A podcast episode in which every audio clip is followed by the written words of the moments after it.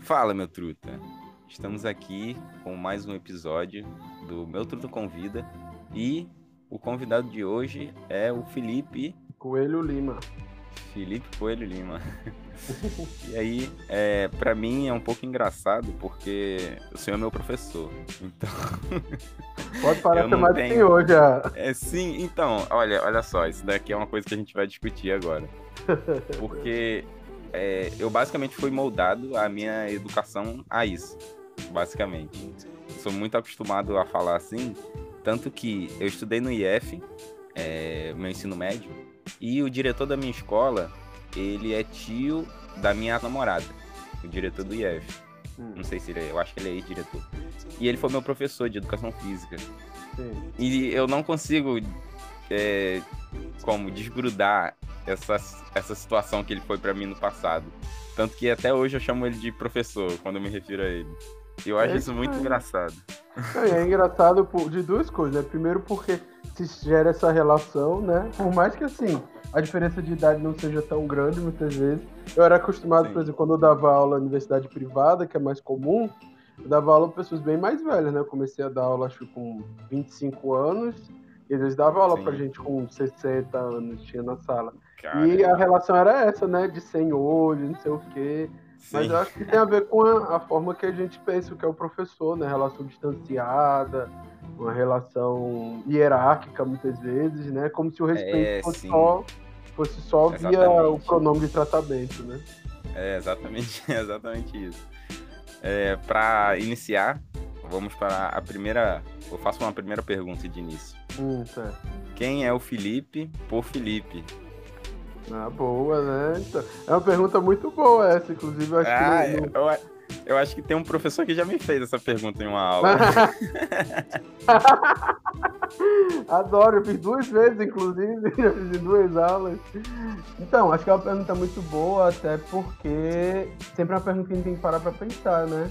Primeira coisa que eu acho que eu falaria, e que eu acho que me define hoje em dia, acho que é pensar alguém que pensa um outro mundo isso pode parecer esquisito falar assim, né? Mas acho que pensar um outro mundo diz muito sobre mim, porque diz muito sobre o que eu faço, né? Como professor, né? Como educador, a gente educa não para esse, a gente educa para um mundo diferente, né? Quando a gente pensa o que que a gente quer, que princípios a gente quer de humanidade, que a gente que a gente quer compartilhar com o outro, aí que a gente educa de verdade, né?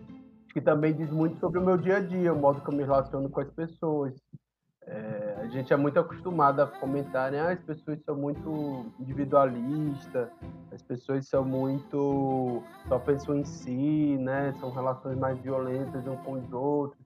Só que eu acho que por eu me definir assim, a gente tenta criar outras formas de se relacionar uns com os outros, né? De ser mais solidário, de ser mais empático, de ser mais amoroso, de ser mais atencioso com o outro.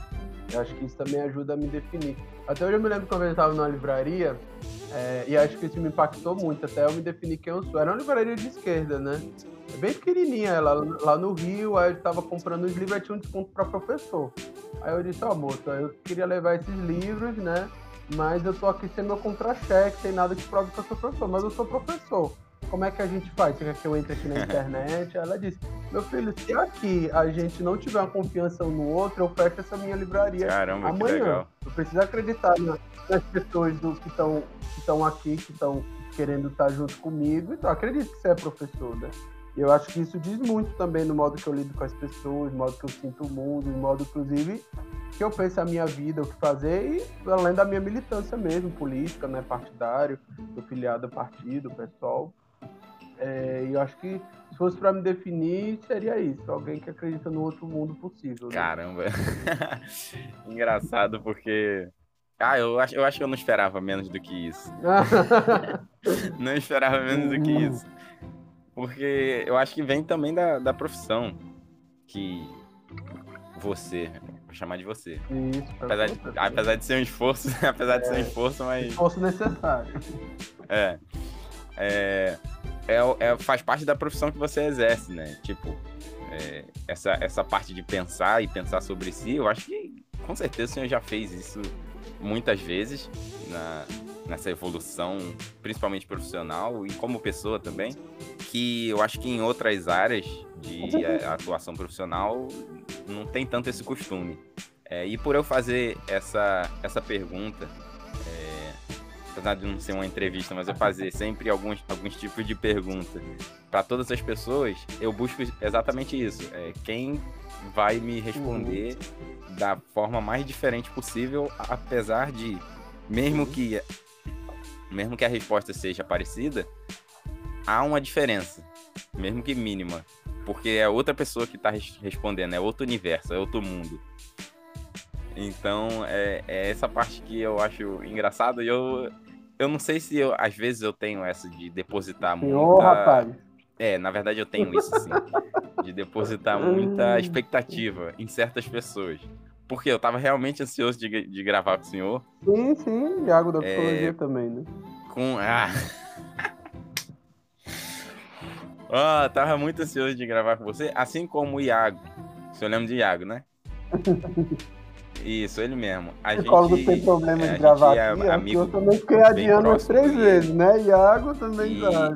A gente fica de gravar e nunca dá certo. Não sei por quê. A gente sempre arruma outra coisa pra fazer e nunca grava. É, sim. sim, verdade. Verdade. Verdade. Já, já percebemos um, algo semelhante aí. Mas, é, por eu já ter uma proximidade bem grande com ele, eu crio uma expectativa muito alta, eu acho.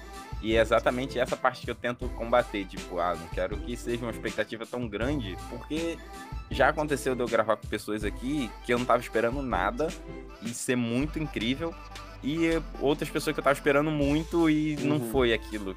Então eu, eu tento balancear isso ainda. Sim. Eu tenho uma coisa que você tava falando no começo, Carlos, que eu acho bacana você falar, né? Pela área que vem, da psicologia, que a gente sempre é confrontado. Só que é, é, é, é impressionante. Eu também lembro de outra experiência que eu acho bacana. Foi, eu tava, acho que na graduação ainda, nessas mostras de profissão, né, que tem da UFRN. Eu fui acompanhar uma professora para apresentar o curso de psicologia. Eu me lembro que ela falou, na hora eu fiquei meio chocado, depois eu disse, ah, ela tem razão. Que ela falava lá pro pessoal, olha, o curso tem cinco anos, é assim, assim, assim, assim, mas se você está precisando de uma terapia, de um apoio psicológico, de alguma questão de saúde mental, não faça o curso. São cinco anos que não vão ser cinco anos de uma terapia, por exemplo. Apesar de ser um curso que eu acho que confronta Caraca. a gente muito, né?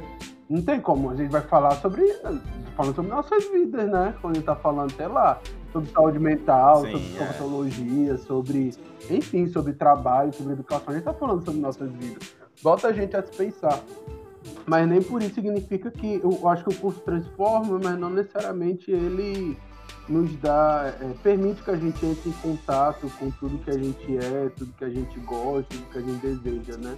Eu acho que, por exemplo, eu que eu comecei Sim. uma terapia muito recentemente, eu ando pensando muito nisso. É impressionante como é uma ferramenta, não é a única, né? Que eu acho que às vezes a gente acha que é a única ferramenta possível Sim. de conhecer o babá, mas é um caminho interessante esse de se confrontar com quem você é, o que você quer, o que você deseja. Acho que são perguntas que em algum momento alguém, a gente tem que sempre se fazer durante a vida, né? O que, que eu sou, o que, que eu quero e para onde eu vou. E falando nisso, me, me surgiu uma curiosidade aqui, que, porque a gente pegar, principalmente a gente que está no meio acadêmico, e parar para pensar sobre essas coisas, eu tenho uma pergunta, eu tenho uma pergunta para você que é como é ser um professor da UFRN? Assim, como que é essa realização, assim, possível? Porque, para mim, como aluno, é uma uhum. coisa incrível você ser um professor da UFRN. Não, então, e para mim, eu acho que. E aí vai ser uma resposta muito pessoal, né? Porque acho que se for perguntar para cada professor, vão ter experiências muito distintas do que por que que tá lá, o que que tá lá. Sim, sim. Mas assim, para mim é, foi algo é algo muito significativo. Eu sou eu sou eu fui aluno da UFRN, né? De graduação, mestrado, doutorado. Então eu vivi ah, lá dentro. Foi. É, eu, tô, eu, tô, eu, eu, não sei se é, se é dezembro, você fica meio nostálgico, só lembranças, né? Mas eu me lembro de, do, quando eu fui aprovado no concurso, que eu acho que dá magnitude disso. É, meu pai mora no Rio hoje em dia, minha mãe mora aqui em Natal. Quando eu passei no concurso Sim. daqui de Natal, que eu passei primeiro em Santa Cruz, Aí que é a Facisa, né? Uma, um campus que tem do FRN lá, e depois eu passei Sim. aqui em Natal. Aí eu me lembro de uma ligação do meu pai que ele falava. Meu filho, lembra de quando você passou no vestibular?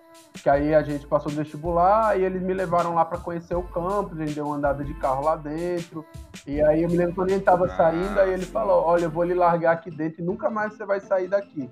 Aí foi o que ele falou. Viu só, é, viu só como você não quer sair daqui de dentro, né?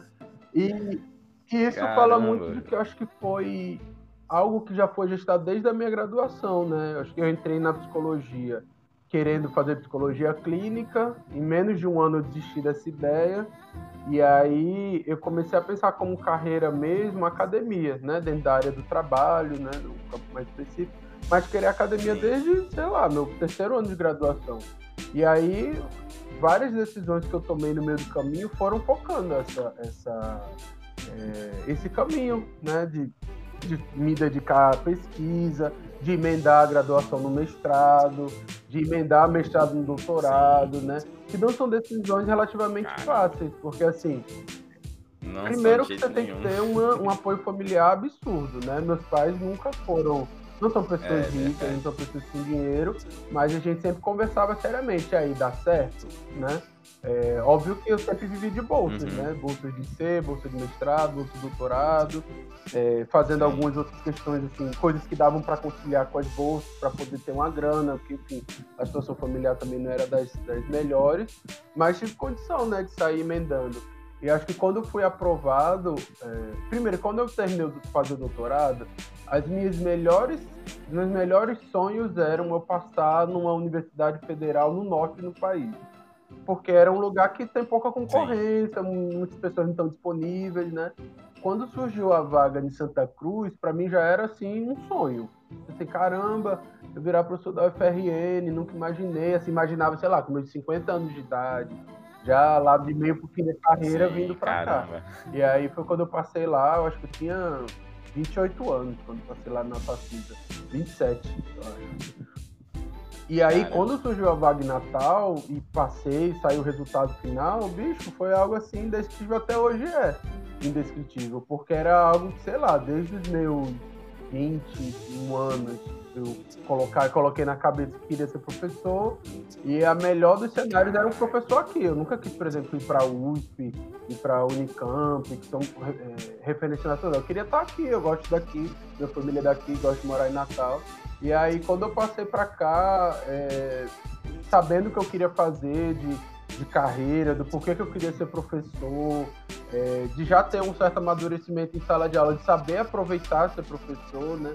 Meu início como professor não foi algo, vamos dizer assim, não era algo tranquilo, né? Eu sofria muito em sala de aula, eu comigo mesmo, né? Não, não com os alunos, sempre foi maravilhoso.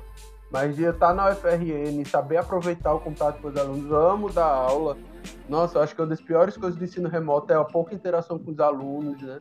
Ah, é, imagino. E hoje, para mim, muitas vezes eu chegava triste sala de aula e era lá que eu me recarregava, é lá que eu me animava. E eu acho que hoje em dia é, uma, é algo que eu fico feliz toda vez que eu lembro que eu sou professor de lá, né? Sou professor da carreira que eu quero, na carreira que eu posso.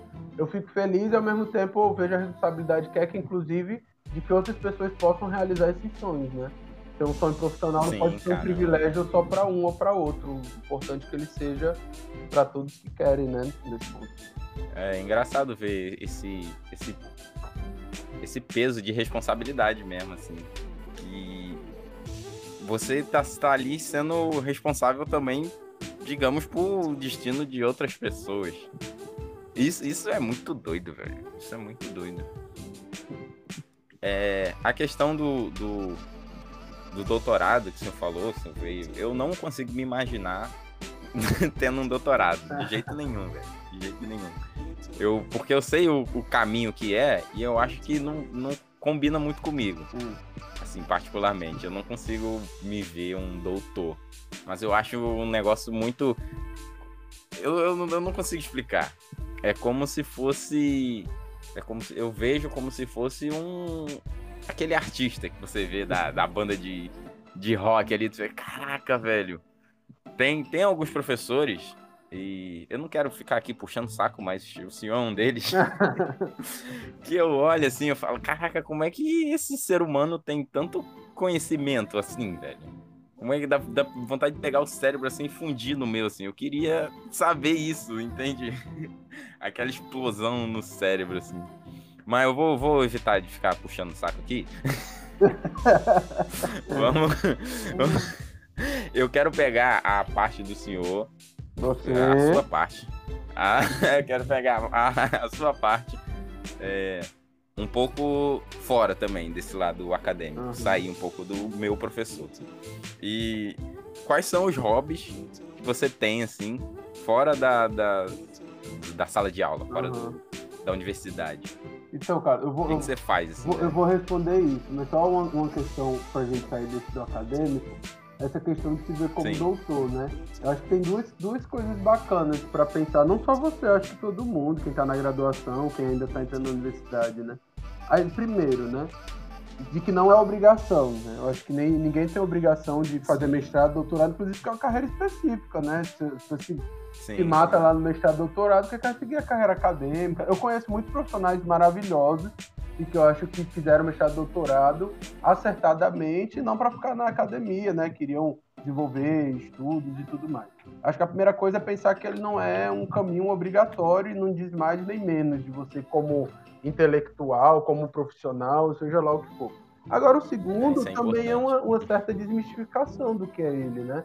É valorizar o que ele exatamente é.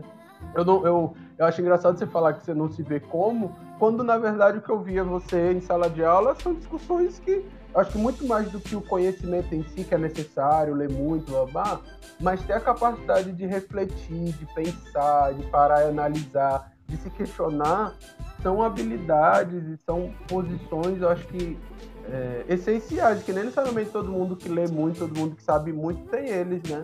É muito mais do que ser, ser alguém com doutorado, ser alguém que sabe muito, é alguém que pensa muito, né? E eu acho que essas habilidades você tem. Não vejo, eu não vejo essa grande distância. Eu acho que é muito mais, inclusive, da gente botar no lugar do que é um mestrado, um doutorado. É o que a pessoa rala, é o que a pessoa é, se desgasta bastante. Infelizmente, é algo que nem todo mundo consegue fazer porque é isso, para estudar bem, para poder é, se dedicar, você precisa ter uma estrutura boa, é, mas também não é algo é, impossível.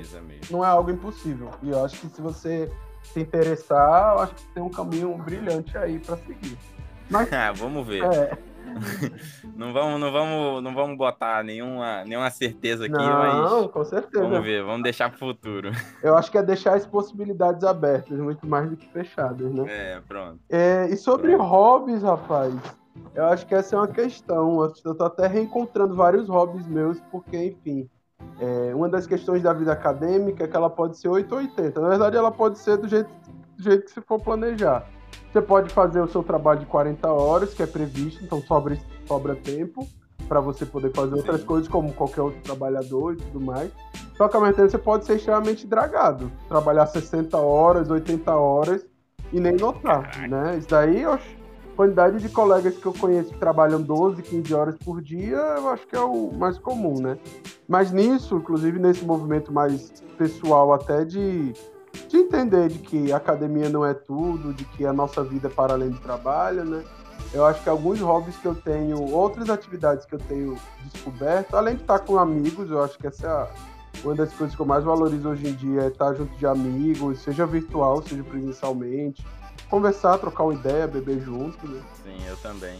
Essa aí é uma coisa. É uma das coisas que eu mais gosto de fazer. Exatamente. Eu acho que é uma das coisas que mais hoje em dia me dá prazer mas, por exemplo, jardinagem, apesar do meu jardim estar tá todo detonado, mas é algo que eu gosto de parar, de cuidar das minhas plantinhas. Caramba, que legal. Ver elas crescendo.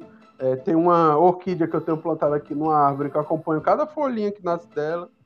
É, que eu acho que eu acho bacana, sabe por quê? Porque eu sempre, eu sempre sou uma pessoa muito acelerada no que eu faço, no ritmo, blá, blá. e a jardinagem ela exige que você tenha paciência. Você tem que, é, tem que você ter, vai lá, é, cuida da planta e tem que esperar ela crescer, tem ela que esperar. Se, ela se adaptar, ela reagir, é no tempo dela, né, no seu, né? Eu acho que jardinagem tem sido a leitura de livros de, de literatura foi algo que eu redescobri na, na pandemia, né? Do prazer de ler no sentido de você desfrutar não só a história em si, mas desfrutar a leitura em si. Alguém que escreve bem, alguém que coloca palavras que você nunca pensou em usar, alguém que faz umas construções geniais que você fica assim, meu Deus, como a pessoa conseguiu botar dessa forma essa ideia, né? É Saber apreciar aquela leitura, né? Não é só... Exato. De você admirar uma pessoa consegue usar a linguagem de um jeito não convencional, né? Ou de maneira simples, ou de maneira rebuscada, ou com palavras que você nunca tinha imaginado. Eu acho que tem sido uma tem sido algo muito bacana, né? E escrever também, escrever poesia, escrever umas, uns textinhos menos acadêmicos, tem sido algo que tem me feito bem nesse meio de caminho aí, é, de, redescobrir, de redescobrir coisas fora da academia também, né? Eu não tenho muito, eu prefiro, assim, eu tenho um pouco de dificuldade com leitura. É, eu prefiro, geralmente, quando eu vou ver um livro, alguma coisa assim, eu procuro audiobooks. Porque para mim é mais fácil escutar. Mas eu tenho um certo nível de dificuldade para me concentrar em relação à leitura. É, eu não sei se. Eu nunca parei exatamente para pensar nisso, se isso veio se desenvolvendo. Por, eu, eu não sei exatamente o que se deu, mas parece que veio se agravando de um certo tempo para cá essa falta de concentração na leitura. É, não sei porque eu sinto que uma coisa que tá me, me fazendo um pouco mal, digamos assim, é que eu tô meio viciado em entretenimento. E eu, eu, eu não tô. não tô ficando feliz com isso. Tipo, por exemplo, eu tô. Eu tô muito viciado, principalmente em YouTube. Eu consumo muito YouTube, muito, muito, muito mesmo. E há, há um ponto que tá chegando que eu tô me incomodando. Por mais que eu não fique, às vezes, no YouTube vendo coisas aleatórias, às vezes sim, mas eu geralmente gosto de consumir. É, eu consumo bastante podcast. Eu consumo é, coisas, curiosidades que eu tenho. Só que às vezes eu, eu extrapolo isso e eu meio que vejo que eu não tô conseguindo parar. Caraca, eu saio de um vídeo vou pro outro, eu abro 20 abas assim. Eu fico, ah, esse vídeo aqui é legal, esse vídeo aqui é legal. E eu tô sentindo que tá, tem muita gente ultimamente tendo isso. É, antes da gente começar aqui, eu, assisti, eu tava assistindo um vídeo sobre isso. Sobre perda de tempo e essas coisas. Aí. É, tinha um, um, um, cara que eu acabei de descobrir, que é o tal de, de Pinho, que ele fala umas coisas legais. Aí ele tava falando sobre isso, eu desci nos comentários e o pessoal falando, muita gente falando, tá viciada em, em YouTube, viciada em, em, nessas coisas, né? Eu fico, caramba, velho, isso é uma coisa que é difícil, tá sendo difícil de lidar. É. No, no modo geral. E principalmente na, na pandemia, né? É, e assim, se você pensar direitinho, tem alguns, tem alguns documentários bacanas sobre isso, né? Tem o Privacidade Hackeada coloca. Eu acho que tem um agora que saiu sobre redes sociais sobre. É que é, é complicado quando a gente olha, né? São ferramentas que elas são pensadas para servirem como uma, uma, uma, armadilha mesmo, né? Porque ela, é, você você parte é. de estudos de como funciona, por exemplo, os esquemas de recompensa do nosso, do, da nossa consciência, do nosso cérebro, mais especificamente, e utiliza ele para criar essas ferramentas tecnológicas, muitas vezes, né? E qual o problema disso? A gente consegue ter uma satisfação imediata muito rápida. Só que a gente desaprende a apreciar outras coisas, né? Eu também, quando me forcei, e, é, Isso, e acho que a palavra é se forçar. Por exemplo, a, se forçar, exatamente. a gostar de ler um livro de literatura. É, eu tinha que criar um ambiente que não era mais o ambiente cotidiano, né? Eu lia no celular, então eu tinha que desligar a internet do celular para parar de chegar as, as, as notificações do WhatsApp, para não cair na tentação de terminar um parágrafo, vou abrir o Facebook, o Instagram, vou porque abrir. ali ele já entra num looping, né? A gente pega os princípios mais básicos do funcionamento da nossa consciência e se utiliza dele para a gente ficar ali preso, né? E aí ter, deixa de ter experiências muito boas. Eu acho que depois de eu ter me esforçado e não ter visto mais como uma obrigação de ler, mas realmente sentir falta, igual hoje, hoje em dia eu sinto aí, já estou vendo outro livro para começar a ler, é, que desenvolve outras habilidades, tipo de, de imaginação, por exemplo. Bicho, a gente quando para de imaginar, para de ter essa habilidade de imaginar, a, a vida se torna muito mais sem graça, né? E de imaginações complexas Sim. mesmo. E eu não tô falando da gente ficar viajando em coisas sem noção. Imagine que a perder a capacidade de imaginar é perder a capacidade de, inclusive, pensar outras possibilidades, né? De existir, do que fazer, do que deixar Sim. de fazer, do, do, da realidade ao nosso redor. E muitas vezes a gente precisa ter leituras mais complexas, ter mais paciência, né? Em construir essa imaginação. Coisas que às vezes só um livro a gente consegue fazer. Ou ver um vídeo de YouTube, ver uma série mais curta, ver uns vídeos mais simples, realmente também no nosso dia a dia é tranquilo, né? A gente precisa desses fogos. Mas eu acho que o problema é quando a gente fica preso só nisso, né? E a gente fica sempre preso no imediato, no, no que é possível aqui agora de maneira muito rápida. E muitas vezes ideias complexas precisam de tempo, né? E a gente meio que desaprende. É verdade. E aí a gente é vai para os caminhos mais fáceis, que às vezes não os caminhos de ideias que, é, que ajudam a gente a entender o mundo de maneira geral, né?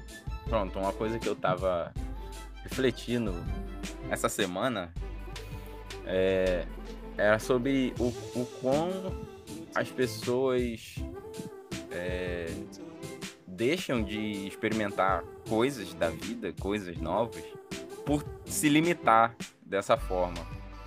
Não só dessa forma, mas no geral. Até por questões da sociedade mesmo. Que empregam coisas que te limita a passar por certas experiências. Uhum. Tipo, é... como é que eu posso exemplificar? Eu, eu tinha um exemplo, mas eu acho que não convém nesse exato eu dar esse exemplo, mas é, é por questões, por exemplo, é, sei lá, vou tentar formular um agora, pular de paraquedas, hum. uma coisa simples. É tipo, claro que você vai ter medo de morrer, porque você vai estar numa situação que você não foi, não nasceu, não existiu para estar naquela situação, hum.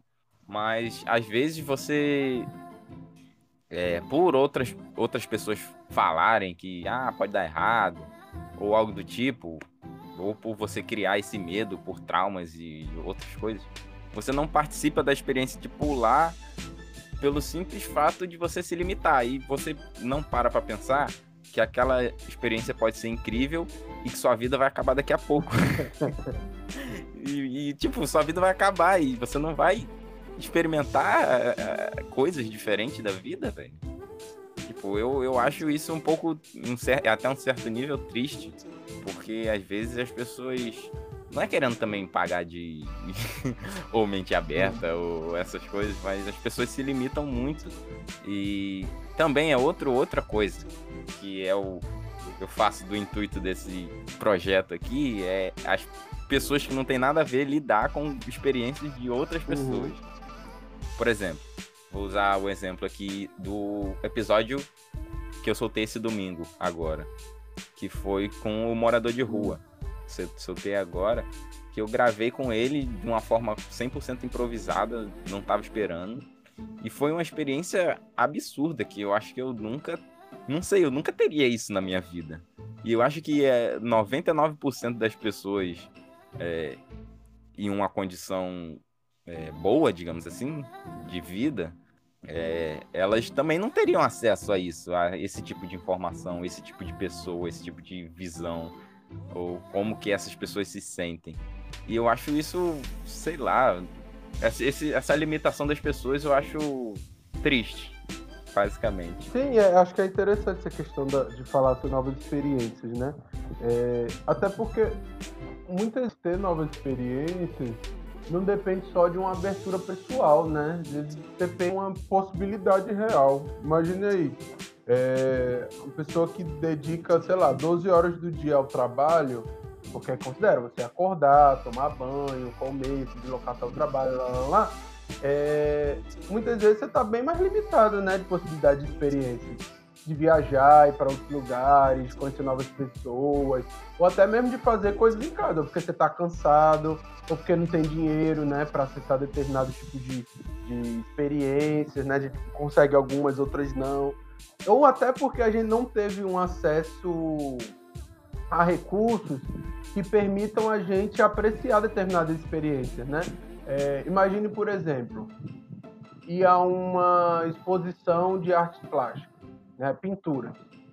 Você tem que ter um certo acúmulo aí de conhecimento para aquilo poder ser uma forma de realização também, né, de uma, uma forma de prazer. Você pegar qualquer pessoa que nunca teve nenhuma iniciação artística, é, passando no meio da rua, jogado dentro da galeria, vai achar que não tédio, né? No máximo pode achar as cores bonitas, no máximo pode achar tá muito próximo ou não do que é uma pintura real, uma, da coisa real, mas não tem a experiência estética, né? Que alguns, alguns vão, vão falar. Eu acho que ter essa abertura a novas experiências também tem a ver com isso, né? Da, é, não só da gente ter uma abertura pessoal, também tem disso, né? Da gente meio que se colocar para é, ter isso, de novas possibilidades, mas também reconhecer se aquilo é uma possibilidade real ou não, né? Se eu consigo é, ter aquela experiência, né? Às vezes eu acho foda quando você imagina, sei lá, comecei uma psicoterapia e eu acho que é algo fantástico, fenomenal, mas para você ter acesso você tem que ter recursos, né? Não é todas as pessoas que querem podem ter e, e é foda, né? Você pensar que a, a, a própria conformação de desigualdade que a gente vive também determina os tipos de experiência que se pode e não pode ter, né? Limita bastante. Sim. torna mais fácil ou é, mais difícil, né? É, pronto, é uma coisa também, que nesse dia quando eu fui gravar, eu gravei com um senhor e tinha uma menina lá que morava lá junto com eles lá, que ela tinha 21 anos. E esse senhor, ele era publicitário, ele já foi radialista, então ele tinha, ele apesar de estar morando na rua, ele era bastante inteligente, falava bem.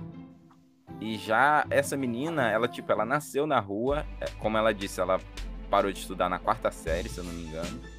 Não, não sabia ler direito, não sabia se expressar. E eu sentia muita dificuldade na comunicação com ela.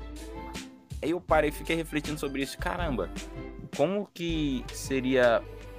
É, como, o que, que seria preciso fazer para reabilitar, digamos assim, ela para a sociedade normal?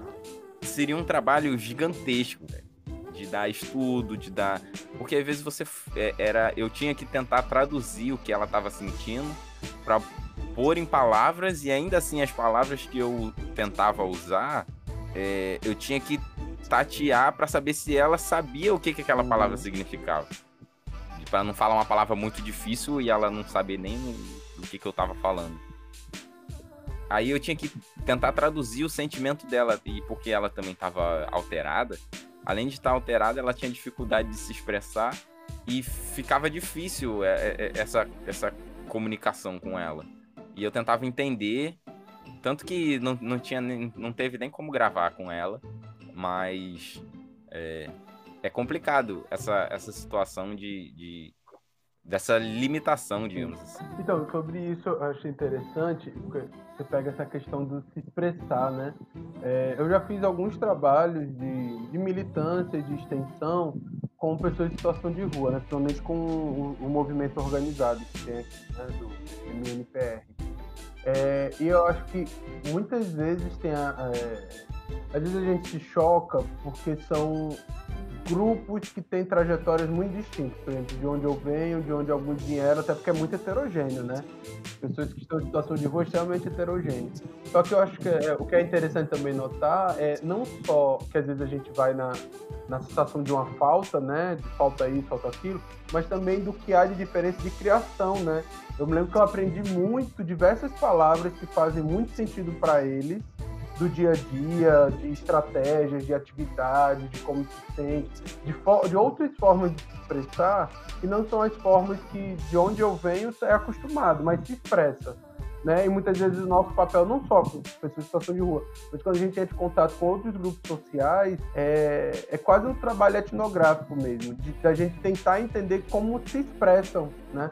Que às vezes podem não ser com as mesmas palavras, podem ser com outras, muitas vezes pode não ser com palavras, né? Pode ser de diversas formas.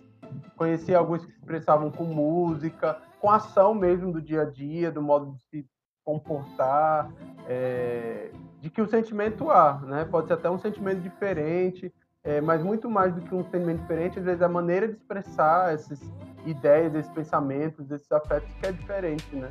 E aí acaba sendo também o nosso papel quando quer interagir, é, chegar, entender qual o caminho que se usa, né? É, senti muito isso quando eu cheguei aqui em Natal, que eu vim do Rio e, tipo, é, 10 anos atrás, que eu tô aqui há 10 anos, quando eu cheguei aqui foi um choque muito grande, como eles falavam, é, o sotaque, as palavras, as é, que usavam. Eu, eu estranhava muito, foi, foi complicado. Tanto que eu até brincava que é, é, é acho que é o processo natural, né? Quando você começa, você começa a falar boy de brincadeira e daqui a pouco você vê se tá falando normalmente. Mas foi, é, é, foi um pouco do que eu senti quando eu cheguei em Natal. Eu, eu tive muito isso. De certas palavras que eu nem fazia ideia do que existia. Pronto, outra coisa também engraçada era o forró. E forró é uma coisa que eu nunca tinha tido contato na minha vida. Aí quando eu cheguei aqui, é, para mim, quando eu morava lá no Rio, para mim forró era calypso. calypso para mim era o forró. Aí cheguei aqui, Natal, tal, aí eu tocava na rua, porque lá, lá no Rio você ouve música na rua, vai estar tá tocando uhum. funk, vai estar tá tocando pagode. Aí cheguei aqui, tava tocando uma tal de, de Salve Mulher Maravilha, é, Foge Mulher Maravilha com Superman. Eu achava aquilo muito engraçado, velho, muito engraçado, porque era muito diferente. Aí depois que eu fui ter, fui conhecendo o que, que era o forró, que tinha diferença, que calypso não tem nada a ver com o forró, eu fui fazendo essas diferenciações a partir do contato mesmo, né? Mas foi uma, uma situação engraçada e, e a, a, eu consigo imaginar que há lugares do, do próprio país mesmo, do próprio Brasil, que pode acontecer a mesma coisa e que eu não faço a menor ideia de, dessa diferenciação. Sim, sem dúvida. O senhor já viajou para fora? Uma vez, uma vez, para fora do Brasil, é, diz, ou fora, do fora, Brasil, fora do Brasil? Já uma vez lá no foi no Chile e eu acho que é uma experiência de, de diferença, vamos dizer assim, dos modos de ser, acho que a pessoa fica meio chocada às vezes, né? E olha que eu tô falando de um país latino-americano, que a gente compartilha muita coisa, né? Sim. Quando gente vai falar de sair de, dentro desse ciclo, então. Imagina ir pra Ásia, eu não consigo nem imaginar o choque que é. Eu me lembro quando eu, eu conheci uma vez um russo que veio aqui pro Brasil, um rapaz que ele vinha da Rússia, né? E ele vivia se chocando, né? Eu, na verdade, tem uma experiência que eu acho muito bacana, que era de um italiano que ele era professor no Canadá. Caramba. E ele estava aqui em visita no Brasil. É, e ele dava aula ao redor do mundo, dava aula na Índia, dava na China. Caramba. E era engraçado que o cara, desde que botou o pé aqui, era um abraça-abraça, que pra gente assim, era normal, mas teve uma hora é, que ele. Passou, extrapolou. Assim, é, até pra gente tava. E, era engraçado que no, no final da visita dele, ele falava: uma das coisas que eu sinto mais falta de países latinos, né, é contato físico. Que aí ele comentava, de, por exemplo, é, lá no Canadá, ele já estava morando acho que há dois anos, ele disse, eu conto que eu dei um abraço, esse tempo Caramba. todo lá. E eu vendo uma cultura italiana, que é, não é igual a brasileira, mas lembra muito desse calor, né? Desse contato, dessa expressão de emoção, do toque físico. E aí ele falava que como ele sentia falta disso e que para lá chegava a ser um desrespeito Caramba, você abraçar alguém que você acabou de conhecer, por exemplo. Aqui a Não gente... é a primeira coisa que a gente faz. É, o primeiro é um abraço, né? Dá dois beijinhos, um abraço. Porque mais contato do que isso, né? É, cara. É, não agora mais, né? A é, pandemia agora... a gente vai ter que rever algumas coisas. Mas... Não sabe nem como é que vai ficar. Mas eu achava interessante isso, né? no nosso dia a dia isso é de prática, é, né? Para ele era algo que ele ficava assim é, extasiado, como é que você podia ter um contato físico com outra pessoa de maneira tão franca e não ser algo tão constrangedor, Cara, né? Isso é engraçado. É, você tem algum conhecimento, assim, vamos dizer, tem quantos anos? Eu 32. 32. Nesses 32 anos. lá vem, lá vem a bomba. Longo 32 anos. É, você tem algum conhecimento que você adquiriu nesses 32 anos que você acha que deveria ser o conhecimento para se dissipar na humanidade?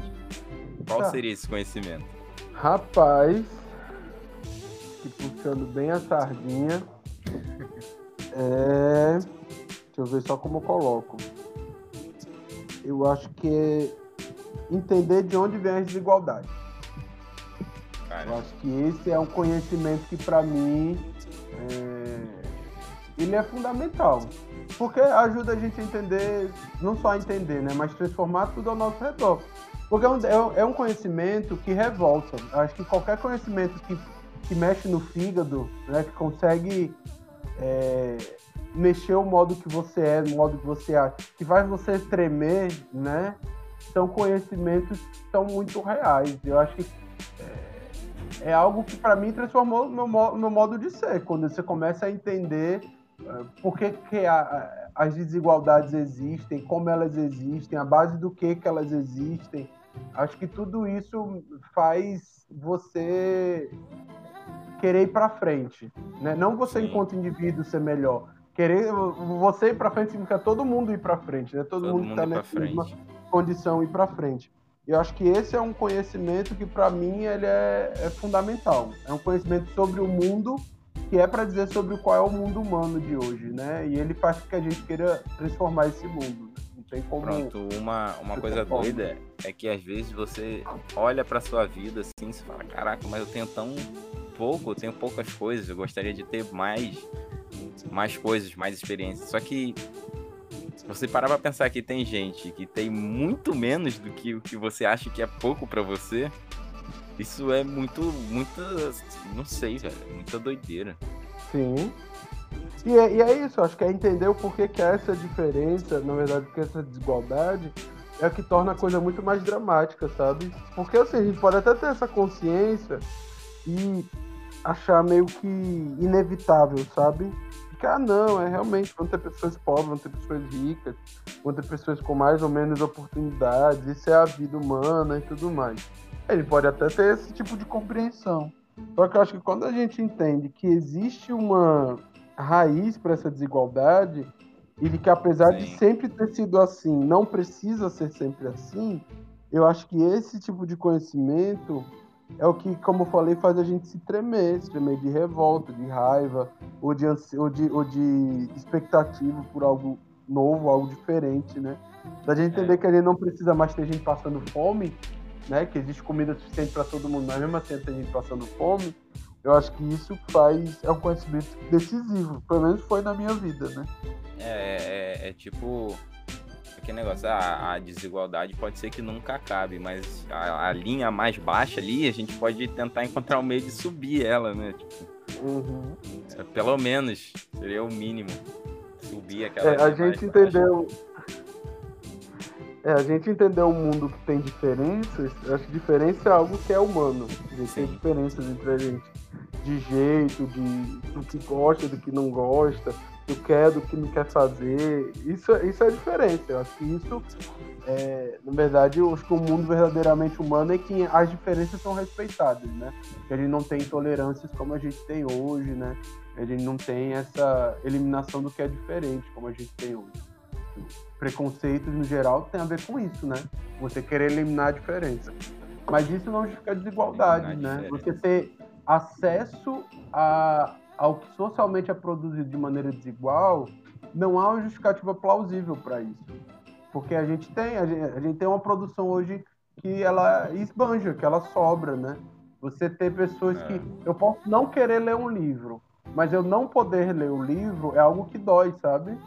Assim, é, eu posso não ter a vontade exato. de ler, mas eu não ter a possibilidade de ler ou não, isso é algo que não, não deveria existir. Você não tem nem como escolher se você quer ou não. É, eu posso não querer ir a um concerto, eu posso não gostar de escutar uma música clássica, mas eu não, não saber o porquê eu não gosto, ou não ter a oportunidade de, tipo, eu aprendi a escutar uma música clássica e no final eu não gostei, ok. Agora, se você okay. não tem nem a possibilidade de saber o que, é, o que é uma música clássica, a saber como apreciar e saber dizer ao final se gosta ou não gosta, isso não tá ok. Né? Alguns têm essa possibilidade, outros não têm, né? A gente volta na, no que a gente tava falando da experiência e da pessoa se limitar. Só que esse já é o ponto em que a pessoa não tem nem a escolha de poder se limitar. É tipo, ela não tá, tá sem opção. É, você não vai passar me... por essa experiência e pronto. É, eu posso dizer assim, não, eu quero conhecer o meu estado, Rio Grande do Norte, quero ver todas as maravilhas dele. Isso pode ser uma opção. Agora, pode ser uma opção porque eu não tenho um recurso, sei lá, para conhecer o sul do país, ou para conhecer a Europa, ou para conhecer a Ásia, entende? É, Sim, porque muitas é. vezes coisas que para a gente aparecem como é, opção ou escolha, na verdade são opções ou escolhas limitadas, né? Que a gente não Mas, tem acesso é. a outras opções, né? E uma coisa que, pensando sobre esse assunto, é que, tipo, vamos supor que tem uma pessoa que tá escutando a, a nossa conversa agora e, tipo, ela não faz ideia do que é essa realidade, de, tipo, não ter escolha. Uhum. É tipo. Eu, eu, não, eu não sei como que passa, porque mesmo a gente conversando sobre isso, fica ainda muito abstrato, digamos assim. Eu sinto, né? Que fica muito abstrato. Não tem como. É, eu, eu sinto que ainda não é o suficiente para aquela pessoa, vamos supor, que tem um moleque que tem, sei lá, 20 anos, é, ganha uma mesada de 10 mil reais dos pais, porque ele tem muito dinheiro. E, tipo, ele não. ele para ele, essa realidade nem existe, tipo, de você não poder ali no, no mercado e comprar o que você quiser. Ou, ou sei lá, não, não parar e ver. Não, não ter uma Netflix. Isso para algumas pessoas é muito, muito absurdo. Tipo, você não tem uma Netflix, você não tem um Spotify. E esse, esse é o ponto. É essas pessoas que teriam que ter esse conhecimento, que é adquirir essa noção de que é, existem outras realidades além da bolha que ela tá ali. É, e eu acho que isso tem a ver, acho não, isso tem a ver, é, de, por exemplo, quando a gente fala de bolha, quando a gente fala de escolha, é de falar do que é liberdade, né? Liberdade é poder escolher. E, e, e quando a gente. E, muitas vezes quando a gente fala liberdade, a gente acha que liberdade é algo muito quase que de dentro para fora, né? Do indivíduo consegue a sua liberdade, se liberta, blá, blá. quando na verdade liberdade também é algo muito material. Acho que isso de, por exemplo, você ir poder ir no supermercado, e como você mesmo falou, né? É, para alguns, você pode comprar o que quiser. Você vê um biscoito suíço lá na prateleira do Nordestão, se me der na Sim. telha, eu posso comprar ele e ter essa experiência, por exemplo. Ou pode ser do meu dia a dia mesmo, Caraca, comer esse biscoito suíço. Enquanto para alguns, esse ato mercado, a única escolha possível é o creme crack. Que é algo muito pequeno, assim, é. mas isso revela do que é o tamanho da liberdade que se tem, né? Que não estou falando só de dinheiro, de você ir lá e poder pagar sobre isso, mas é de você ter acesso a determinadas experiências. Falando de experiência gastronômica, por exemplo, né?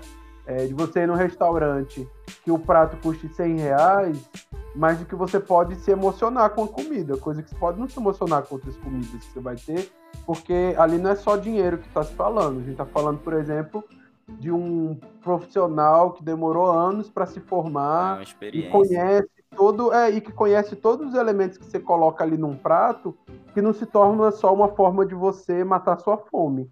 É uma, é uma experiência que você se emociona mesmo. Não sei se você já teve alguma experiência assim de, pô, eu tô comendo uma coisa, você, caralho, eu tô me sentindo abraçado. Como é que isso acontece, né? Como é que eu consigo ter essa contar... sensação? Eu vou contar uma história. Não sei se eu já contei aqui, mas foi. Eu tava eu tinha viajado a, a trabalho, que eu tava, traba eu tava trabalhando com um, um posso dizer amigo, que eu conheci num outro trabalho, que ele tinha uma empresa de consultoria em hotelaria. Aí a gente foi para Porto de Galinhas. Aí lá era um hotelzão, cinco estrelas, aquela parada lá, e a gente tava na consultoria. Foi uma experiência muito boa, profissional para mim. E teve um dia, é, eu acho que a gente passou acho uns três dias acho que foi isso, três ou quatro dias, alguma coisa assim. Teve um, um dos dias, a gente acordou de manhã, aí desceu todo mundo, né? Cada um saiu dos quartos, desceu para ir tomar o café. Aí chegou lá aquele banquete gigantesco, com infinitas opções de comida. Aí foi uma. Eu descobri um tal de creme cheese, nunca tinha comido. Aí eu fui, peguei um pedacinho, né? Comi. Foi o, o melhor doce que eu já comi na minha vida. Definitivamente. Aí voltei lá e voltei para comer mais, né, velho? Peguei, eu acho que uns cinco pedação, velho. Só uhum. que, eu, engraçado que aí, aí já teve um conflito, digamos, social, assim. Digamos assim. Por quê? Eu tava no hotel, cinco estrelas. Uhum. Só tinha a galera é, socialmente top, digamos assim, né? Entre algumas aspas. Aí e eu lá peguei, aí o, o, esse, esse, que era o, esse, esse amigo meu que eu tava lá, que é o dono também da, da empresa, ele tá acostumado a, a, a com essas coisas, né? Essas coisas chique e essa, só que não é a minha, eu não, não, não tenho contato com isso. Então, para mim, eu vou portar do jeito que eu sou e é isso aí. Vai ter que me engolir.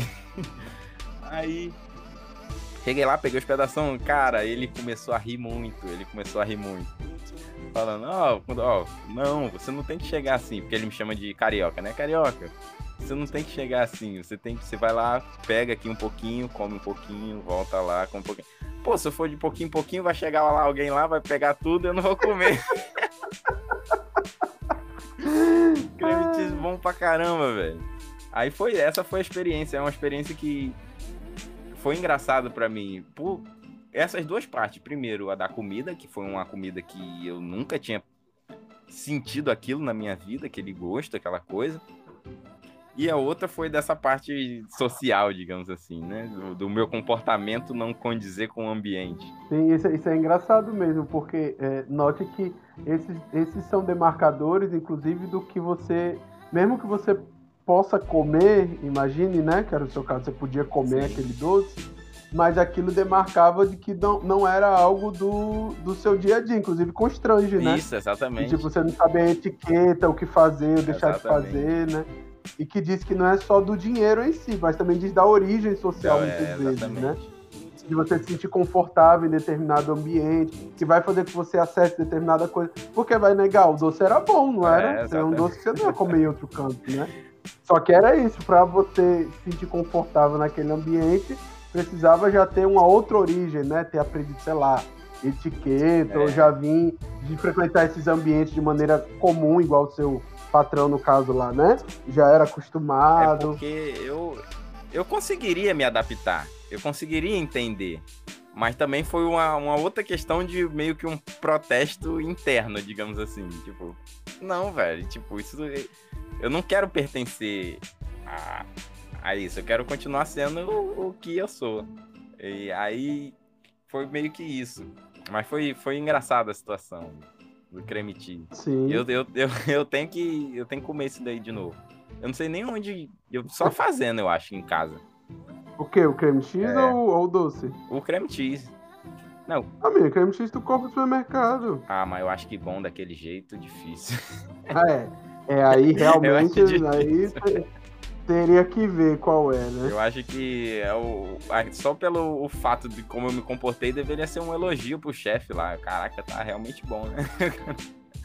eu comendo sem parar. É...